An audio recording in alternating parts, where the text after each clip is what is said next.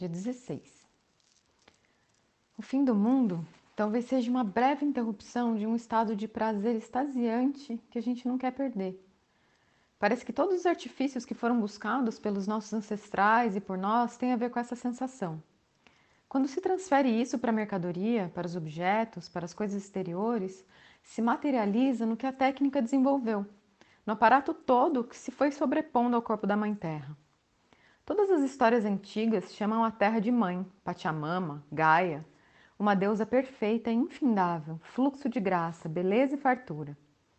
Veja-se a imagem grega da deusa da prosperidade, que tem uma cornucópia que fica o tempo todo jogando riqueza sobre o mundo. Noutras tradições, na China, na Índia, nas Américas, em todas as culturas mais antigas, a referência é de uma provedora maternal. Tem nada a ver com a imagem masculina ou do pai. Todas as vezes que a imagem do pai rompe nessa paisagem, é sempre para depredar, detonar e dominar.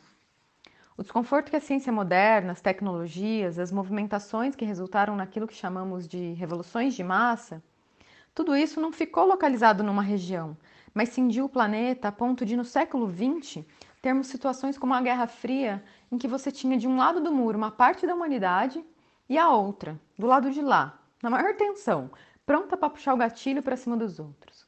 Não tem fim do mundo mais iminente do que quando você tem um mundo do lado de lá do muro e um do lado de cá, ambos tentando adivinhar o que o outro está fazendo. Isso é um abismo, isso é uma queda. Então a pergunta a fazer seria: por que tanto medo assim de uma queda se a gente não fez nada nas outras eras se não cair? Já caímos em diferentes escalas, em diferentes lugares do mundo, mas muito medo do que vai acontecer quando a gente cair. Temos muito medo do que vai acontecer quando a gente cair. Sentimos insegurança, uma paranoia da queda, porque as outras possibilidades que se abrem exigem implodir essa casa que herdamos, que confortavelmente carregamos em grande estilo, mas passamos o tempo inteiro morrendo de medo. Então, talvez o que a gente tenha de fazer é descobrir um paraquedas.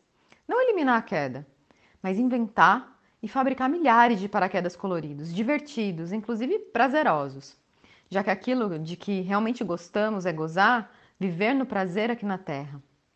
Então, que a gente pare de despistar essa nossa vocação, em vez de ficar inventando outras parábolas, que a gente se renda a essa principal e não se deixe iludir com o aparato da técnica. Na verdade, a ciência inteira vive subjugada por essa coisa que é a técnica.